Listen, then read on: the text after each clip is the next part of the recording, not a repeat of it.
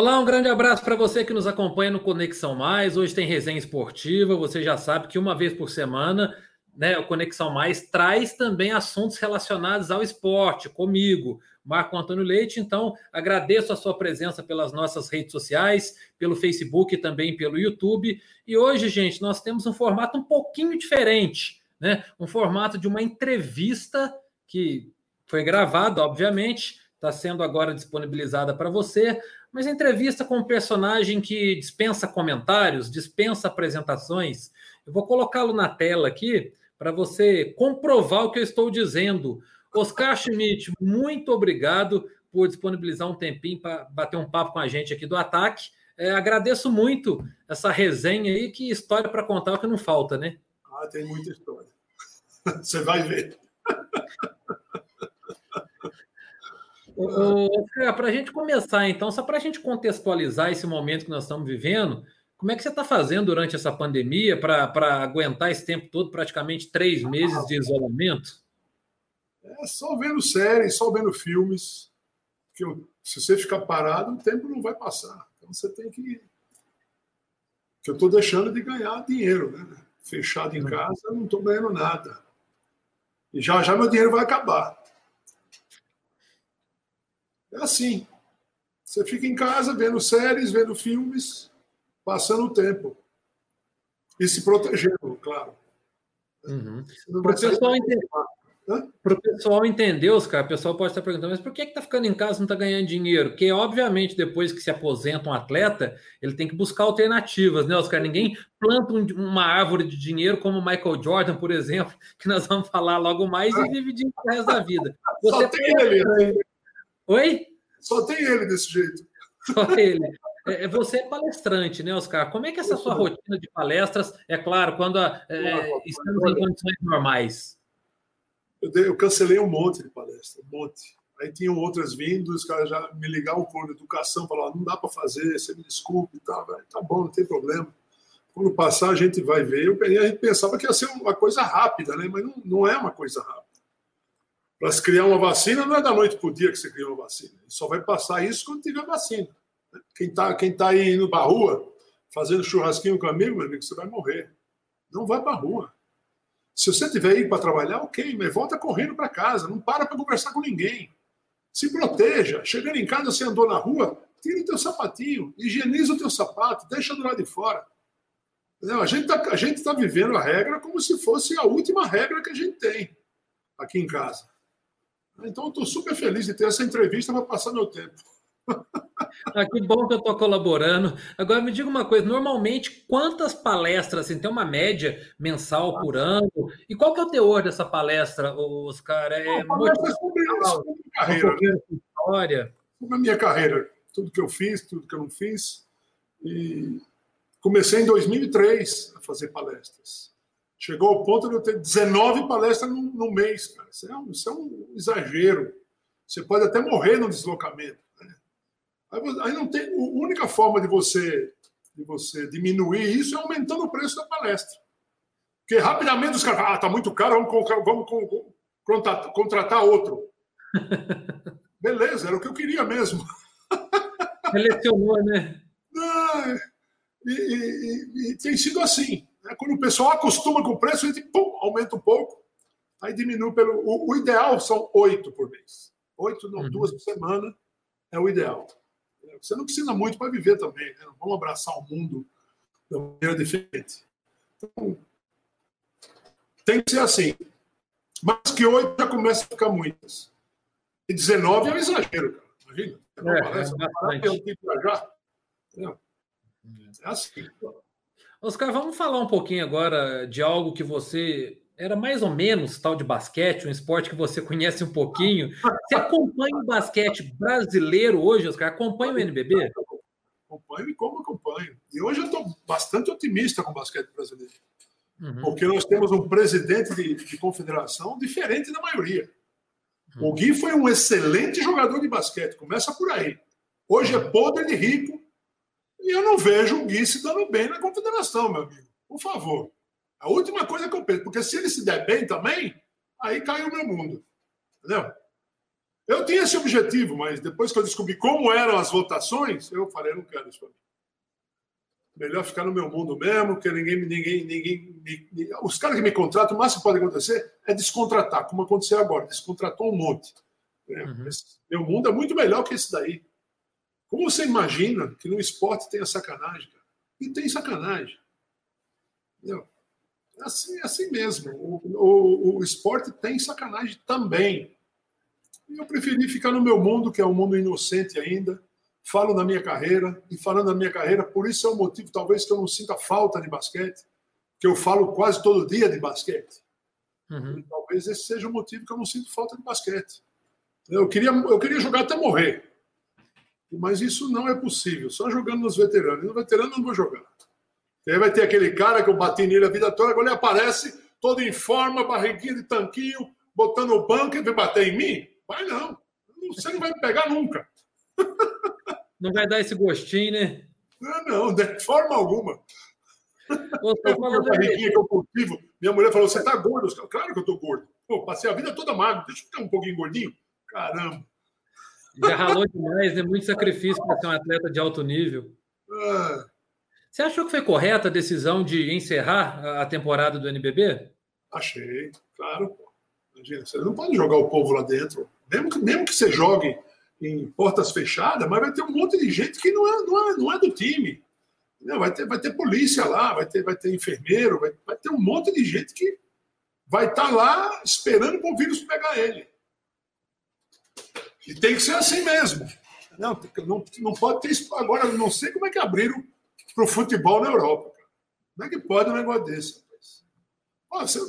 Basta abrir qualquer coisa, o povo sai correndo como se nunca tivesse acontecido nada na vida. Sai correndo, eu vou comprar, vou comprar. O que é isso? Você nunca fez isso, agora você vai comprar? Comprar o que que você vai comprar? O mundo está morrendo. Se comporte decentemente, fique em casa. Compre pela internet. E quando chegar o pacotinho, você higieniza o pacotinho antes de entrar em casa. Lava sua mão. Ave Maria. Quando eu, quando eu vejo a foto do, do pessoal na rua, é, é um exagero, cara. A gente tem mais de mil mortes por dia, mais de mil. Agora, outro dia passou 1.500 e tanta morte. O que, que é isso? Ninguém viu ainda que tem, tem gente morrendo? Morre mais gente que em guerra. Nossa, essas coisas me irritam muito, cara. Melhor você perguntar sobre outra coisa. Tá, vamos voltar lá no NBB, então, para você não ficar irritado, para a gente bater uma é. prosa boa, como nós mineiros dizemos aqui. Oscar, quando a gente fala do nível, você falou que está bem otimista com, com o momento do basquete brasileiro. A gente fala do nível é, do novo basquete Brasil, do Campeonato Brasileiro, e se englobando também os gringos. Nós temos o Jamal, nós temos vários outros, tem o Chamel, o David Jackson. Você acha que o nível tanto dos nossos jogadores quanto dos gringos. É, é, tá legal daqui no, no, no, NBB no momento? Olha, o que a gente pode fazer, a gente faz. Então, dá para colocar dois americanos, bota dois americanos. Não, não importa o nível, importa é a qualidade do jogo. O jogo fica bonito, mesmo não sendo o jogo que você quer ver, mas o jogo fica bonito. Agrada todo mundo que vai ver o jogo, agrada quem está vendo na televisão. Isso é o que importa no basquete. Você agradar o povo que está te vendo. Entendeu? Agora você, você, você tem um presidente que não, não, não você não está de acordo com ele, porque ele faz coisas estranhas, bem estranhas, aí é que está errado, cara. Entendeu? Agora, quando tem um presidente decente, que não vai meter a mão em nada, agora tem um jogo equilibrado. Pô, é isso que importa. Você quer ver basquete decidido nos últimos minutos. Eu costumo dizer que basquete devia ter três minutos. Porque os últimos três minutos é que separa os homens da criança. Essa é a verdade. Tem jogador que não joga os últimos três minutos. Ah, eu não vou sofrer essa pressão. O quê? Esporte é pressão, meu amigo. Se não estiver disposto a sofrer pressão, vai fazer outra coisa. Não entra no basquete. No basquete é pressão o tempo todo. desabafei. aqui, que bom que você está com essa live aqui, que você pode, esse nosso bate-papo, que você pode é, é esbravejar, desabafar para dar uma aliviada aí nesse momento é, é de pandemia que não está sendo fácil para ninguém. Oscar, você falou que está satisfeito com, com esse momento, a, acredito que vai ter uma retomada né, no, no basquete brasileiro. E quando a gente pensa isso, a gente pensa lá na frente também em seleção, rapaz. É, o que a gente aqui fica pensando como leigo, como jornalista e como eu joguei basquete, né? A gente é apaixonado pelo esporte também. É que o Brasil nunca teve tantos jogadores, por exemplo, na NBA ou em grandes ligas europeias. Mas a impressão para a gente é que falta uma identificação de muitos atletas e até responsabilidade com a seleção. E você, depois nós vamos falar sobre isso, inclusive abriu mão de um time da NBA por causa da seleção. É, isso é muito diferente. Hoje você concorda comigo, Oscar? É diferente, mas não é, não é assim também. Né? Houve. Na época que houve esses presidentes aí que eu jogaria no lixo todos eles. Uhum. Aí sim, porque quem está olhando fala, como é que pode? O cara entra lá para roubar, cara. O que, que é isso? Porra, não faça um negócio desse comigo.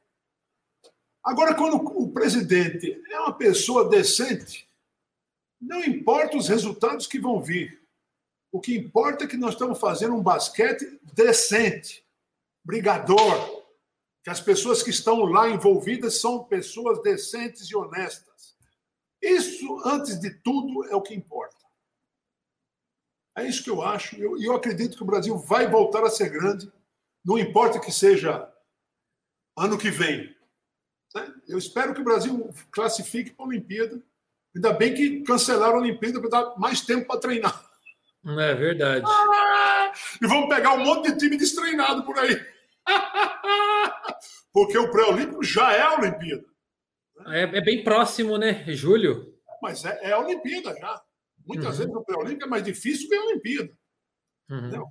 Então, o, o, o, feminino não classificou porque perdeu um jogo para Porto Rico, que nós Sim. estamos acostumados a ganhar de Porto Rico. Mas perdemos aquele jogo que é o que classificava para a Olimpíada. E depois quase ganhamos a, a. Quem foi o último jogo? Nem lembro quem foi. Não importa, mas quase ganhamos o jogo decisivo. Estávamos na frente, podíamos ganhar e não ganhamos. Não. E elas têm duas jogadoras incríveis, que é a Érica e a Tamires. Né? As duas são animais, vou te falar. Gostaria de ter as duas no time masculino. Fazem falta até no masculino, Oscar, as duas. Ah, mas não dá para comparar, não dá para jogar no masculino. Esse negócio de falar que jogaria até no masculino, mentira. Não dá a força jogar. física ainda é diferencial, é. né? É diferente. Aqui, vamos falar um pouquinho da, da, da, da sua história, Oscar. Estava dando uma olhada no seu site, nos seus dados, comecei a notar as suas conquistas pessoais. Eu parei, incontáveis. Não tem como a gente. não tem como a gente ia ficar duas horas aqui, não ia falar nem a metade. Então, eu separei um tópico primeiro: 49.737 pontos. Superou o Karim do Jabá, que é outro monstro do basquete mundial que, que significa essa marca para você de quase 50 mil pontos na carreira, Oscar? Bom, primeiro que o Carim jogou na NBA a vida toda, né? Tem uma diferença assim abissal entre os pontos deles e os meus. Apesar de eu ter jogado na Europa há muitos anos, apesar de ter feito seleção brasileira, tudo que você quiser, mas tá, jogar na NBA já é outro assunto. Mas NBA não é seleção. É um campeonato de clubes. Não. Seleção brasileira é outra coisa. É a coisa que eu mais gostei de fazer na minha carreira foi jogar pela seleção brasileira. Mas, mas eu joguei tão muito tempo, cara. Eu joguei profissionalmente, para contar tudo, 26 anos da minha vida. Então, uhum. ele, ele, jogou, ele deve ter jogado isso também, mas ele jogou na NBA, que são muitos jogos, pô. são 82 jogos fora o playoff. É exagerado o que se joga lá. Por isso que se machuca muito. Agora vai ter uma competição mais curta, que provavelmente o Lakers vai disputar pelo menos a final, que é o time que eu torço. Dentro disso aí, você fala que você torce para o Lakers. Eu estava vendo um vídeo seu também, é, quando você foi homenageado, com o depoimento do Kobe Bryant, rapaz. Deu uma saudade do Kobe. Imagino é, o que é para você é, ter um relato do Kobe Bryant falando da sua carreira. Eu, sabe que eu, quando eu jogava, eu nunca falei com o Kobe eu ouvia no, no, no, no All-Star, que o pai dele ia jogar o All-Star, e ele entrava no intervalo arremessando bola. Porra, quando eu vi moleque, eu falei, moleque tá certo. Virou o Kobe Bryant. E durante a carreira, o meu time era melhor que o do pai dele, a gente ganhava todo ano o time do pai dele. Aí o pai, não, Magic Johnson, Michael Jordan, você tá de Oscar, pai, eu vou continuar torcendo pro Oscar. Ah! Mas isso eu não sabia, né, durante a minha carreira. E ele me contou em, na, em Pequim, que eu pedi autorização para entrar no treino deles. O coach Ken me recebeu de uma maneira absolutamente diferente das normais. Né? Ele me viu, me abraçou. Pô, é um prazer te ver aqui, Oscar. Você foi uma pessoa que inspirou todo mundo, fez os maiores elogios para mim. E aí o Kobe Bryant falou essa história para mim. E eu, porra, aquilo para mim foi um negócio, caraca, Kobe Bryant. E aí depois, ano a ano, você vai conquistando amizade. Ele veio no Brasil, eu fui lá, fui lá encontrar com ele. Depois ele morre. Cara, quase que eu não completo o, o depoimento que eu estava fazendo para ele, de, de, emoção mesmo. Né? Uhum. Você sabe que eu choro bastante.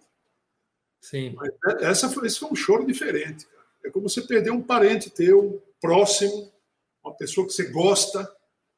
E foi assim mesmo. Agora, por que tinha que ser assim? Por que, que ele tinha que morrer? É. Pegou todo mundo de surpresa, né? Um acidente. É, não é como a gente julgar tipo de como é bobo, entre aspas, né? De um, de um meio, de, meio de locomoção tão é, seguro que é um helicóptero, mas infelizmente aconteceu. Você disse aí que você foi recebido muito bem, inclusive quando foi visitá-los. E em 2013, você entrou no Hall da Fama só do, dos caras graúdos, os gigantes. O que, que você mais recorda dessa época, Oscar? É, não é para rir, é a realidade. Você está sendo muito modesto. Bom, primeiro que essa é a maior premiação que existe uhum. na Terra, no planeta Terra. Essa é a maior premiação que você não sabe quem vota em você. Eu já tinha entrado no hall da fama da, da FIPA, que você sabe quem vota em você. Está na cara quem vota. Mas lá você não sabe quem vota em você.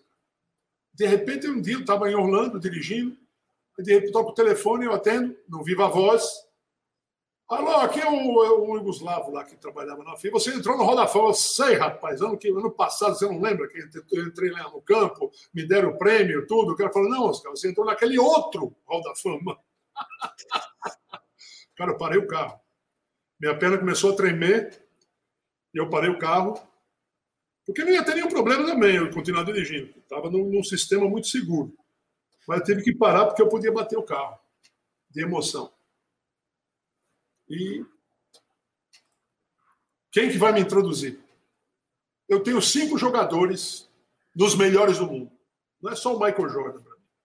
É também o Michael Jordan, o Kobe Bryant, o Magic Johnson, o LeBron James e o melhor de todos, um branco que não sabia correr, não sabia pular e jogava melhor que todo mundo. Senhor Larry Bird. Larry Bird, treinador também, histórico. Também, mas, pô, você vê um, um, um vídeo dos melhores lances do Larry Bird, você fica assustado. Porque ele faz as coisas difíceis parecerem fáceis. Que essa é a melhor qualidade do craque, é isso, fazer as coisas difíceis parecerem fáceis. Que não tem nada de fácil, é fácil para ele. E ele que me apresentou lá no Hall da Fama, foi muito foi, foi lindo, hein? Um negócio. E eu, eu, eu, aquele, todo aquele negócio, eu fiz uma, uma listinha das pessoas e entidades que eu tinha que agradecer. Foi a noite anterior. E com a experiência de, de palestrante, acabou saindo aquilo lá em inglês ainda, que não é nem minha língua. Aquilo foi demais, hein? vou te falar. Ô, Oscar, além disso, a gente tem em 2017 também, que participou do All-Star Game, né, cara? O Jogo das Estrelas. Uh, você teve 100% de aproveitamento. O que, que você se lembra desse Jogo das Estrelas aí no ano de 2017? Bom, primeiro que para jogar esse jogo eu treinei um mês todo dia, né? Eu não pegava na bola há 15 anos. Eu treinei um mês todo dia. Começa por aí. Eu treinei para ser o melhor do jogo. E para errar pouco. Né? Eu, só vou, eu só vou arremessar aquelas que eu pego. É muito mais fácil dizer aquelas que eu estou livre, porque geralmente eu não estou livre. E aí eu joguei 11 minutos. 11 minutos ninguém consegue ser o melhor do jogo em 11 minutos. Mas não tem problema, a gente ganhou fácil o jogo, porque se, se, se o jogo vai apertado, tá? aquela moça que estava dirigindo lá não sabe o que eu vi. Esse é um dos motivos que eu não fui para a NBA. Hum. Não. Um dos, que o principal foi não jogar na seleção. É, então vamos, vamos só para entrar nesse tema aí. Foi, eu anotei aqui, em 1984, você teve um convite do New Jersey Nets. Só que naquela época, se você fosse considerado profissional, você não poderia jogar na seleção brasileira. Então, esse foi um dos motivos que você acabou de dizer. Quais foram os outros? Porque todo mundo pensa, nossa, mas um jogador de basquete do nível do Oscar, lógico que se encaixaria bem na NBA. Então, no contexto geral, Oscar, por que você não foi? Porque ainda tem que deixar de jogar na seleção, meu amigo. Você acha que é fácil deixar de jogar na seleção? E eles me queriam muito, né? Sexto round, escolha 131, 138, acho. Eu falei, eu vou lá para ver como é que é esse negócio, para ver se eu sou capaz de jogar lá. E fui. Era uma semana de treino e uma semana de jogos, cinco jogos contra os Hulks das outras equipes. E cheguei lá botando banca também, né? Pensa que só que eu não jogo na NBA, que eu não sei jogar basquete. Aqui é um ponto por minuto, meu amigo. Você me dá 20 minutos, eu te dou 20 pontos. Se você me der mais de 30, você pode ver 60. O cara ficou olhando para mim assim. E foi isso mesmo que aconteceu. 25 minutos por jogo, 25 pontos por jogo. Eles ficaram loucos comigo. Me me ofereceram um contrato no cut, que na época era um negócio de outro planeta. Primeiro que não tinha ninguém de fora dos Estados Unidos que jogava na NBA. Ninguém. Eu seria o primeiro brasileiro a jogar na NBA. Mas me ofereceram um contrato no cut que eu recusei imediatamente. Porque não venha me ofender.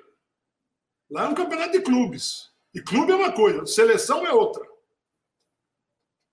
Deixei de jogar três anos depois, a gente teve aquela vitória absurdamente inesquecível no Pan-Americano de Indianápolis, ganhando lá dentro da casa deles.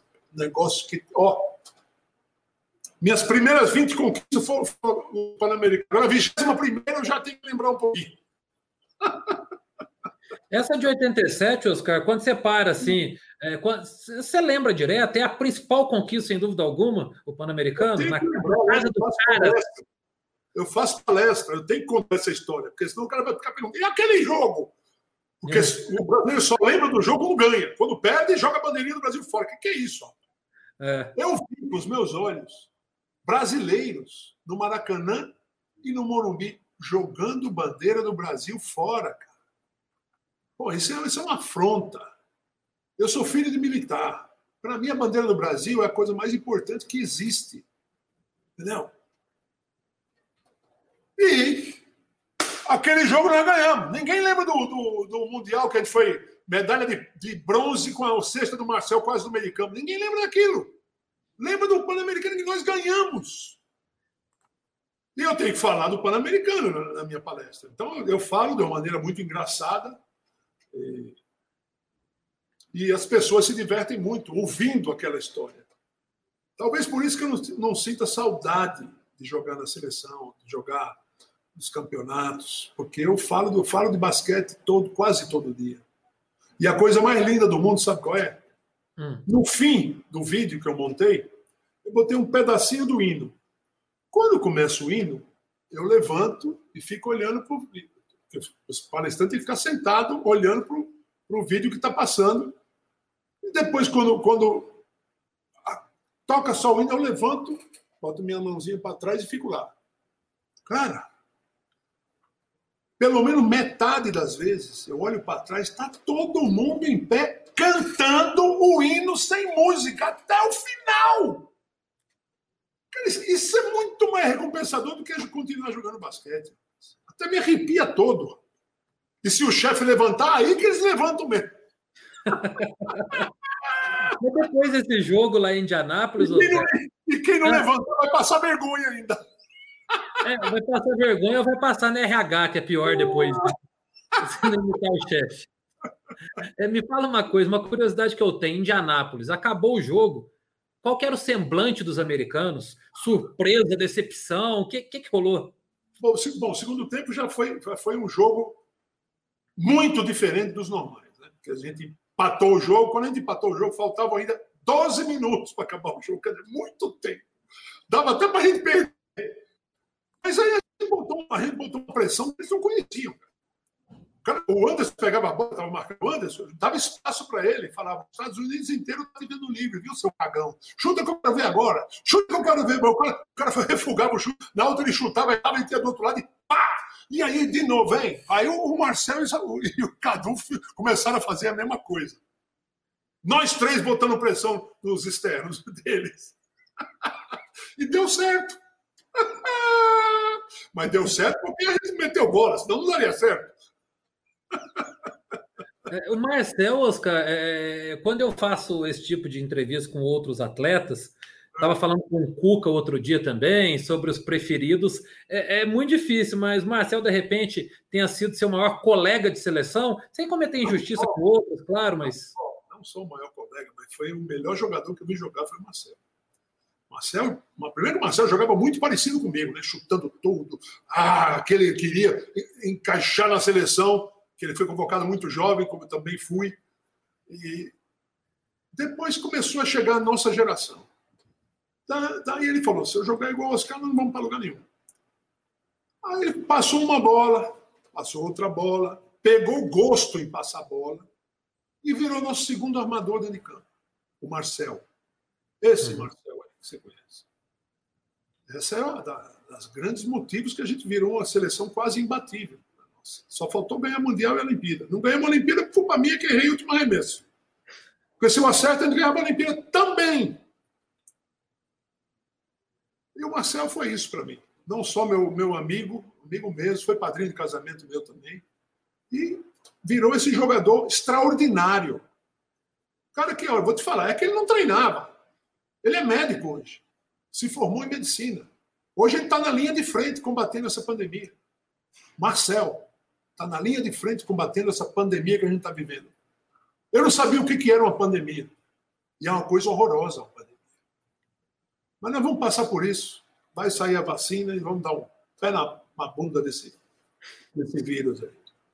Todo mundo querendo, né? Tá complicado. Aqui, aí eu volto lá no tempo que 84 você recusou convite da NBA pelos motivos que você já citou aí, principalmente por não abrir a mão da seleção brasileira. Uh, só que vem 2017, você participa do All-Star Game, é homenageado também pelo Nets. Como é que foi isso? Camisa no quadro, toda a pompa de NBA. Essa foi a homenagem. O Nets preparou uma camisa minha. Eu nunca joguei lá, mas ele preparou uma camisa 14 escrito Schmidt nas costas. e eu dei autógrafos lá. Foi, foi um lance, olha, vou te falar. Botaram um vídeo lá, do Welcome Home Oscar e tal. Me deram uma camiseta. Incrível isso, né? Isso é, o, o, americano é muito esportivo, acima de tudo. E ele reconhece quem, quem fez o bem. E como eu joguei bastante, recusei jogar para eles, eles fizeram até camisa de jogo minha. Olha que, que coisa que diferente isso. Se você pensar bem, é um negócio. Eu tive duas grandes homenagens. Eu fui jogar lá no jogo e, ainda fui homenageado pelos Nets. Hoje se chama Brooklyn Nets. Isso, a é. Oscar, a gente não tem como falar de NBA sem falar do cara, né? Um tal de Michael Jordan aí que é brincadeira. Nós acompanhamos recentemente o lançamento, já assisti a série toda, óbvio, arremesso final. Você assistiu, primeiramente, a parte esportiva. acho que não tem muito o que comentar, né? Porque o Michael Jordan é, é chega a ser algo sobrenatural, Oscar? Não, não é sobrenatural. Eu, é eu, joguei, eu joguei bem basquete. Então, eu fiz duas edições com ele, joguei contra ele em 92. Então, ele foi um excelente jogador de basquete. Mas ele tinha uma coisa que os grandes têm ele não está disposto a perder. Ele vai fazer de tudo para ganhar o jogo. Mesmo que ele erre os últimos arremessos, ele vai fazer de tudo para ganhar. E nesse, nesse documentário aí tem três momentos assim que valeram o documentário. O primeiro é o primeiro título dele, que ele se abraça chorando com, com o troféu. O segundo é quando ele ganha o título no dia do Dia dos Pais. Ele vai para o vestiário, deita no chão, abraçado a uma bola de basquete, chorando também. E o terceiro é, são os últimos segundos do sexto título dele, que ele faz tudo, no ataque e na defesa. Ele vira o jogo sozinho. Que coisa de louco, esses, esses segundos que ele jogou. Então, esses três momentos valem a pena. Quem não viu ainda, veja e observe esses três momentos que são os dos títulos dele. Chamou atenção também é que durante o documentário, né, é, é, mostra a relação do Michael Jordan com os outros jogadores. Em determinado momento, é, não, não, me recordo o nome do jogador, ele disse: o grande erro do Michael era querer que nós fôssemos iguais a ele. Só que ninguém conseguiria ser igual a ele. É, essa, essa relação do Michael Jordan ficou bem explícita é, é, na, na, no documentário, na série. Você acha Sim. que foi interpretado de uma maneira errada? Porque passou aquela, aquela sensação, nossa, mas os colegas não gostavam do Michael Jordan, ele era chato demais. Você viu esse lado ou não? Você que conhece como é que é o ambiente de treino, de vestiário, se é assim mesmo, Oscar? Quando pergunta para eles hoje o que, que eles acham do Michael Jordan. Isso é o papel do líder. Você não pode só aplaudir os seus companheiros. Vai ter momentos que você, o time está mal e você tem que jogar na cara mesmo. Você tá, não está pegando rebote por quê? Por que você não está marcando? Por que você está revogando as bolas que eu te dou? Tem que falar. Eu sei porque eu fui líder a vida toda. Entendeu? Mesmo na seleção brasileira, eu e o Marcel é, dividíamos a condição de ser líder. Então é o papel do líder. Mas hoje, duvido que tenha alguém naquele time que critique o Michael Jordan. Duvido. Que a maioria, geralmente, apanha e depois adora o cara. Você citou aí, Oscar, 92 foi a primeira vez que os jogadores profissionais né, da NBA foram jogar uma Olimpíada, foi em Barcelona. Como é que eram os caras em quadra? Era um ritmo frenético mesmo? Era legal de se ver, por mais que estivesse do outro lado? Sem dúvida. Esse foi o melhor time que eu vi jogar. Não dava para ganhar. Apesar de que hoje eu já penso, será que não dava? De repente dava. Mas a gente já jogava com aquele espírito, pô, os caras são bons demais. O que, que é isso? Eu queria levar minha câmera de filmar para o jogo, para quando eu estivesse sentado lá, dar uma filmadinha. Entendeu? Que não precisava, né? As imagens da televisão são muito melhores que a minha câmera. Aí eu, eu acabei não levando, ainda bem. Mas acabou o jogo, eu falei, eu vou jogar bem, eu tenho que jogar bem. E fiquei pensando nisso, não dormi a noite, pensando no jogo, que eu tinha que jogar bem. E aconteceu que eu joguei, joguei direitinho. E no fim do jogo, fui cumprimentá-los. Eu falei, pô, aqui estão todos meus ídolos aqui na minha frente. Os caras começaram a rir de mim. Aí um falava, vamos ser igual a gente, rapaz. Porque no fundo, eles são crianças. O basquete proporciona isso, como todos os esportes.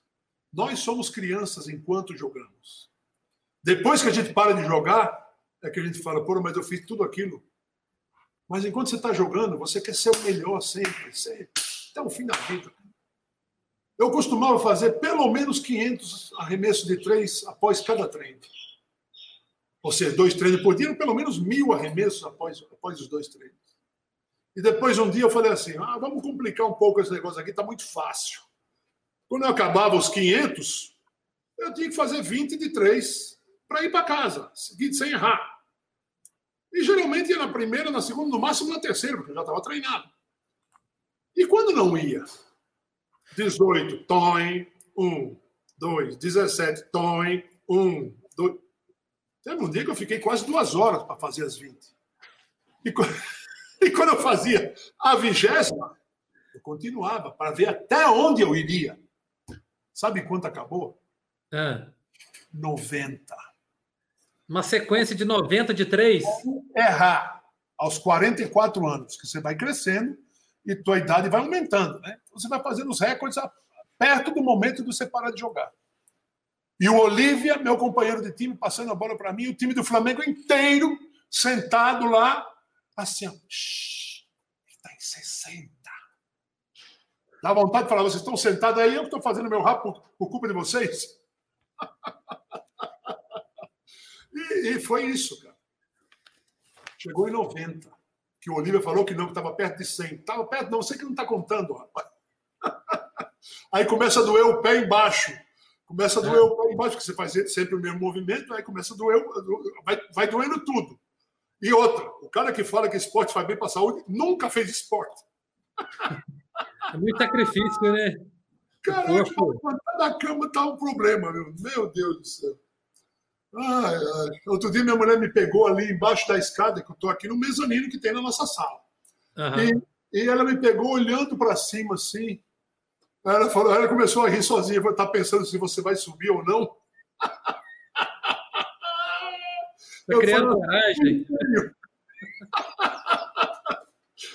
É, é, só para você que está acompanhando nosso bate-papo, né? O, o, Oscar jogou, obviamente, na seleção brasileira, começou no time juvenil do Palmeiras, jogou na Espanha, jogou na Itália, depois no Brasil, jogou no Corinthians, no Flamengo, uh, no Mackenzie, enfim, tem uma, uma carreira bem extensa também. Oscar, quando a gente era criança, né, nós tínhamos ídolos. Eu sou um pouquinho mais jovem que você, e a gente fazia muito essa comparação de que no basquete feminino a Hortência era o Oscar. A Hortência é, é, é, ainda é a principal jogadora do Brasil e, sem dúvida, uma das melhores do mundo também. Sem dúvida alguma. A Hortência foi uma coisa extraordinária. Primeiro que ela não precisava daquele, né? É, casou com um cara rico que pagava todas as contas dela. Ela não precisaria estar jogando basquete mais. Mas ela jogava, porque ela gostava muito de basquete.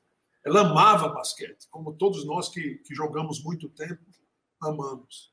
Mas ela era diferente das outras. Ela pegava a bola e fazia o drible dela. Ela lançou uma moda do lance livre que é um negócio do outro planeta. Ela parava e Respirava. E quase nunca errava. É. Ela foi fantástica. Isso foi de, foi de outro nível, né? Foi de outro nível. Dentro disso que você disse aí, Oscar, nós já estamos caminhando aí para os os últimos minutos do último quarto aí da nossa resenha, e não vai ter prorrogação, não, eu te garanto, para liberar você aí. É, na hora do lance livre decisivo, tem que ter muita concentração, você mesmo, você deixava cair na pressão da torcida, às vezes sim, às vezes não, ou era só ali, no garrafão, só você, a bola e o aro? Tem que ser como se fosse qualquer lance livre, mas não é. Tem muitas ocasiões de decidir jogo lance livre, até o dia, eu, quando o cara errava o lance livre no final, eu falei, cagão, você não sabe jogar, vai fazer outra coisa.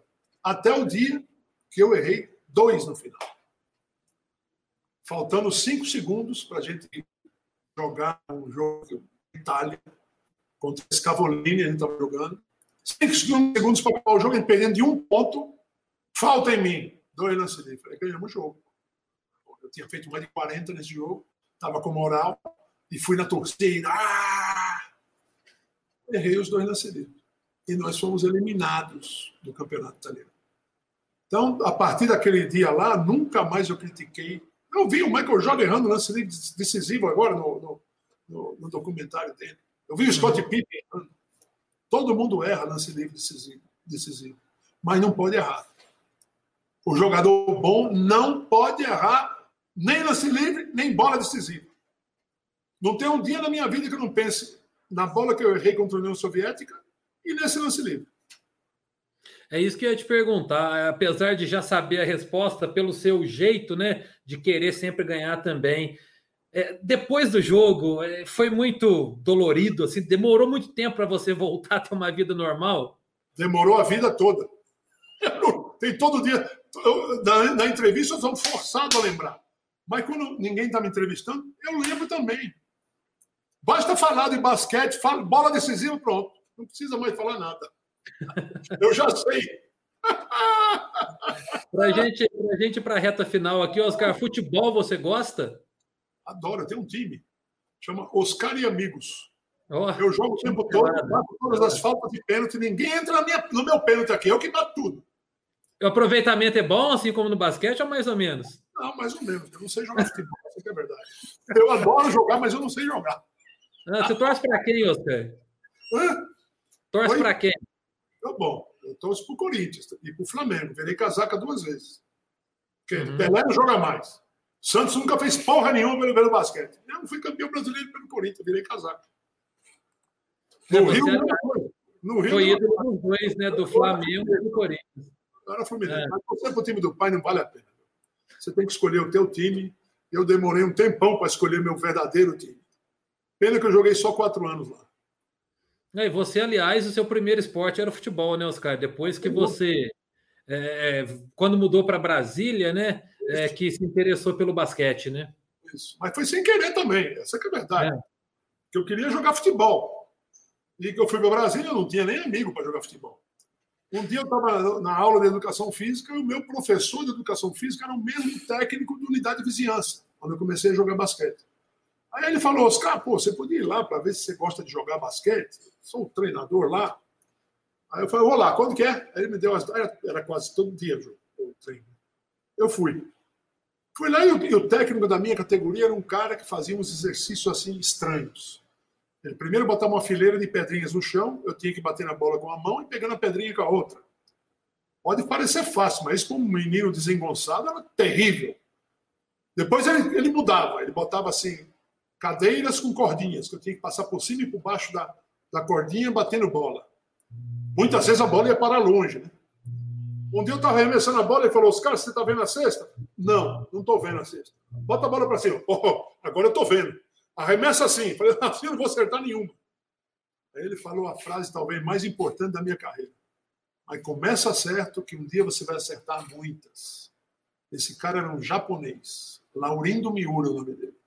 Não esqueço nunca esses primeiros treinos que eu tive. E eu me apaixonei por basquete. Já naquela época eu ia, quando eu não tinha aula, né? Eu passava o dia todo treinando, arremessando minhas bolas sozinho. E eu não, eu não tinha nem arremesso para isso. Depois que você cresce, você vai entrando no ritmo do jogo, você pega um arremesso que você arremessa, se não tiver ninguém pegando a bola, ela cai a cesta e volta para você. Na maioria das vezes eu não tinha que sair correndo para pegar a bola. Mas ali não, ali eu não sabia nem o que era arremesso. E eu me apaixonei. Aí minha carreira foi, foi de degrau a degrau. Foi linda a minha carreira. Tive uma, tive uma carreira bonita, que foi muito além do que eu sonhava. Muito além. Meu sonho era jogar na seleção brasileira. Eu consegui rapidamente em Brasília. Né? Com 15 anos, eu joguei na seleção brasileira juvenil, que perdeu o Sul-Americano em Bahia Blanca. Com 16 anos, eu joguei dois jogos na seleção adulta do Brasil. Você vê que eu era alguma coisa que o povo dizia: oh, esse moleque aí pode jogar bem mesmo. Então foi assim. Foi assim. Minha carreira foi linda. Daí eu tive um tumor. Por favor. Não vou ficar chorando nos cantos da casa porque eu estou com tumor. Foi, estava nos Estados Unidos fazendo um spa quente. Na piscina ao lado estava minha mulher e minha filha conversando comigo. De repente, eu desmaiei. Desmaiei porque eu fiquei mais de uma hora fazendo um spa com mais de 40 graus. Era, era uma, porra, desmaiei por causa do calor. Desmaiei, ligaram para o 911, veio polícia, bombeiro, ambulância. Ah, um escândalo. Desacordado naquele momento que eu estava desacordado, eu me via no Rio de Janeiro, num evento, as pessoas passando por cima de mim. Cheguei no hospital, o doutor falou: Seu Schmidt, o senhor sabe onde você está? Falei: Sim, senhor, estamos no Rio de Janeiro. Meu filho, pai, nós estamos em Orlando. Ô, oh, Felipe, tudo bem? Aí descobriram aquela batata de 8 centímetros. Né? Eu, eu falei, pode me liberar, que eu não vou operar aqui não. Pai, para me liberar, eu tive que assinar tanto papel. Era responsabilidade de para cá, responsabilidade para lá. Até que me liberaram, eu voltei ao Brasil e operei com uma tecnologia incrível. Tem uma maquininha que você coloca os dados da ressonância nela e ela vai dizendo, através de luzes, onde o doutor pode cortar e onde ele não deve cortar. Eu sei que tem duas nos melhores hospitais do Brasil, que são Einstein e Cine. E a do Cine é melhor ainda, porque é ao lado da sala de cirurgia. Você faz a cirurgia e vai lá fazer a ressonância para ver se está tudo certo. Conclusão, foi, foi diagnosticado grau 2 do primeiro tumor, aquele, aquela bola. Grau 2 na lista Grau 1 é benigno, grau 2 está na fronteira, grau 3 já é maligno, grau 4 você está morrendo. O meu era grau 2, você está curado, pode ir embora, pode ir para casa. Pô, pô, não vou fazer nenhuma radioterapiazinha. Ah, não, está curado, vai embora. Voltei à minha vida normal de, de fazer palestras e viajando para lá e para cá. Em 2013, dois anos depois, também nos Estados Unidos, não sei por que vou para lá, o doutor me liga. Quando você voltar ao Brasil, o cara dá uma palavrinha com você. Eu falei, puta, não sabe nem disfarçar. Tá na cara que eu tenho outro tumor. Eu voltei ao Brasil e tinha outro tumor, só que microscópico. Abri de novo a cabeça, de orelha a orelha. Só que grau 3 já. Maligno. Aí eu fiquei feliz, porque eu fiz um mês de radioterapia, um mês de quimioterapia. Faço quimioterapia até hoje. Você está me vendo dando risada, está pensando o quê? Estou lutando pela minha vida ainda. Outro dia, meu médico me chamou, eu falei, lá vem o tumor. Aí ele falou assim, eu queria te dar os parabéns, porque a tua ressonância nunca esteve tão boa na sua vida. Posso ouvir isso do teu médico, é um negócio compensador ao máximo. Né? E foi assim que eu lidei com esse tumor e eu, eu digo para quem para quem está com algum problema de doença grave, fala, meu amigo, você vai ficar chorando nos cantos da, da tua casa? Vai para o litoral de São Paulo. Se você não tiver carro, pega carona com alguém. Leva a tua mulher, a tua namorada, quem quer que seja. Leva teus parentes mais próximos. Se você não tiver filho, leva teus sobrinhos.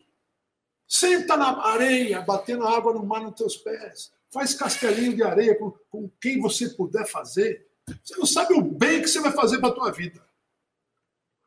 É isso que eu aconselho quem tem doença grave a fazer. Você chegou a temer, Oscar, que pudesse ocorrer o pior diante de uma decisão, de uma situação, né, de uma doença gravíssima como essa, ou a confiança e a fé, né, sempre foram grandes aí que tudo daria Amigo, certo? Na minha cabeça, falou, cheguei, chegou a hora. Esse tumor me ensinou a não ter medo de morrer mais. Eu morria de medo de morrer. Agora não tenho mais medo. Se o papai do céu quer me levar, que leve. Ele já me premiou com uma carreira muito diferente da maioria das pessoas. Tive uma carreira que hoje eu faço palestra falando dessa carreira. Entendeu? As pessoas ficam olhando assim eu falar. E é, isso é um, uma gratificação enorme, né? Você falar para as pessoas e elas ficarem olhando para você. E se quiser me levar, pode levar. Entendeu? Eu estou aqui deixando de ganhar meu dinheiro. Essa é a verdade. Então, se ele quiser me levar, que leve. Tenho medo nenhum de ir embora. É. E, e, no final de tudo, Oscar, o que que fica? É, para quem é, quer se tornar um, um atleta de ponta para a gente encerrar. Não adianta só ter o talento, né? Você conseguiria é, mensurar para a gente um percentual de talento e transpiração, dedicação, abdicação? Para mim, o importante é o talento. Eu acredito em talento. O talento vem com o treinamento. Nós tivemos excelentes jogadores de basquete no Brasil que não treinavam. Se você não treinar, você não vai meter bola. É quase matemático. O aro é um espaço onde cabem duas bolas. Exatamente duas bolas. Só que se você não treinar, meu amigo, você não vai meter bola nunca. Você tem que treinar. Tinha um jogador na geração passada que era impressionante o que ele marcava. O Adilson. Quando a gente ia jogar, por exemplo, com o Cachenco, um pivô de 2,20. Como é que nós vamos marcar o Cachenco? A discussão falava assim: dá ele para mim, professor. Cachenco não via a bola, cara. Mas não treinava. Ou seja, você joga para cacete na defesa, no ataque você não vai meter uma. Você fica 50% do jogo só. Dá para defender. Como era difícil jogar com o Adilson. Muito difícil. Cada sexta tua era, nossa, era uma briga. E ele jogava bem na defesa, mas não jogava bem no ataque. Porque não treinava. Eu acredito no talento se o cara treina muito. Porque o cara fala, aquele cara tem um talento, mas não treina, não vai desenvolver o talento que você tem. Se você treinar, você vai desenvolver o seu talento. Quando você vê os jogadores da NBA metendo bola, tal, esse Golden State aí, que se não achar com os três ia ser 4 a 0 também essa final. O, o Steve Kerr pergunta para o jornalista: vocês lembram da geração do Oscar jogando? A gente joga igualzinho a eles. A gente fazia isso 30 anos antes. Hoje, quem não tiver arremesso de três não ganha na NBA. Se não tiver arremesso de três, você não vai ganhar. E hoje acabou a época dos pivôs fortes. Não tem mais. Os times todos estão optando por jogadores velozes. Quem eu lembro no passado veloz assim, era o Jabbar, era o Kevin Garnett, e todo mundo querendo os pivôs tipo Shaquille O'Neal. Meu amigo, acabou. Ah, hoje é bola de três ou bola lá embaixo. E contra-ataque, correndo, correndo, correndo. É assim que joga a NBA hoje. E isso é que é o bonito do basquete, que ele vai mudando pouco a pouco. E muitas vezes ninguém nem nota que mudou. Entendeu? Ah. Oscar, para a gente terminar, então, o que, que você espera que depois dessa pandemia, né? É, o que, que você espera que, que as pessoas mudem? Tem muita gente dizendo, né? Ah, por mais que possa parecer clichê, que isso aí veio para mudar, para repensar. Você pensa dessa maneira também? O que, que você prevê para a sua vida e que para o Brasil, de uma maneira geral, para acontecer Primeiro, de melhor depois desse período triste? Você está pensando, significa que você sabe que tem a pandemia. Então faça em modo que a pandemia não te pegue. Tome precauções para que a pandemia não te pegue, porque ela não vai perdoar. Esse vírus é, um, é malvado. Esse vírus pega qualquer um. Fique em casa. Se você tem que trabalhar, trabalha, volta e fique em casa. Limpa teu sapato antes de entrar em casa. Pega a roupa, bota para lavar inteira. É, essa é a precaução que vocês têm que ter. Tem que ter mesmo. Eu estou tendo essa preocupação. Apesar de não ter que trabalhar, né, porque eu ganho um pouquinho mais de dinheiro que a maioria, mas eu tenho que cuidar de mim, cuidar da minha mulher, cuidar dos meus dois filhos. Que coitadinho, eles vêm, eles nem, eu nem posso dar um abraço nos meus filhos. Ah, é um negócio que eu vou. Mas vai passar. É só inventar a vacina. Já estão testando uma vacina. Quando uhum. ela vier, vai passar. Agora, ninguém vai recuperar as vidas que estão se perdendo. Essa é que é a verdade. Oscar, eu tenho só que te agradecer né, por nos atender. É, eu acho que qualquer jornalista, e você tem um grande jornalista na família, você sabe disso, teria. É, é, é só, só, um parênteses aqui para a gente terminar. Falando do seu irmão, você, ele chegou a te enfrentar algumas vezes no basquete ou nem ousou? Não, não. Ele jogou vôlei, né? É. Eu sou de uma família que todo mundo jogou vôlei. Até meu irmão que jogava basquete Passou a é. jogar vôlei para ajudar o irmão dele a, a, a jogar bem vôlei. O, o, o, filho dele, o Bruno. É. Luiz Felipe, que é o melhor de todos ele, hein? Nós temos na família esse negócio de querer ser melhor, né? E o, o Tadeu nem se fala, porque o Tadeu é, um, é gênio do, do, da transmissão esportiva. Uhum. E o Felipe era militar, piloto de helicóptero da Marinha. Sabe o que ele é hoje? É. Você não vai acreditar. O que? Prático. Você sabe o que é o prático? Sim, é sim. O cara que estaciona os grandes navios no porto. No porto, sim, sim. Que é isso? E nós temos uma família vencedores ao extremo. Ah, legal. Então, Oscar, então é muito obrigado mesmo por esse bate-papo. É, foi uma honra, né, como jornalista, como eu estava dizendo, poder conversar com você. Se fosse pessoalmente, seria melhor ainda. Quem sabe mais para frente, né? Eu consigo fazer uma visita em sua casa, se você permitir, para a gente fazer essa visita pessoalmente, né? Ou senão você vir conhecer Varginha, a terra do ET, seria uma honra. Muito obrigado, viu? Nunca fui para Varginha. Ah, vai ser uma oportunidade. Tá bom, meu velho. Obrigado a você. Foi um prazer falar esse tempo todo aqui com você. Abraço. Então, hoje eu vou despedir até ao lado do Oscar mesmo, que não é, todo dia que a gente tem uma presença dessa. Então, a você que nos acompanhou nessa entrevista, muito obrigado. Eu lembro a você também que, além das nossas redes sociais, no Facebook no YouTube, a entrevista também ficará disponível nas nossas plataformas no podcast.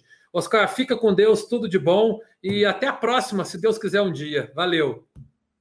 Para você também, muito boa sorte na tua carreira. Hein?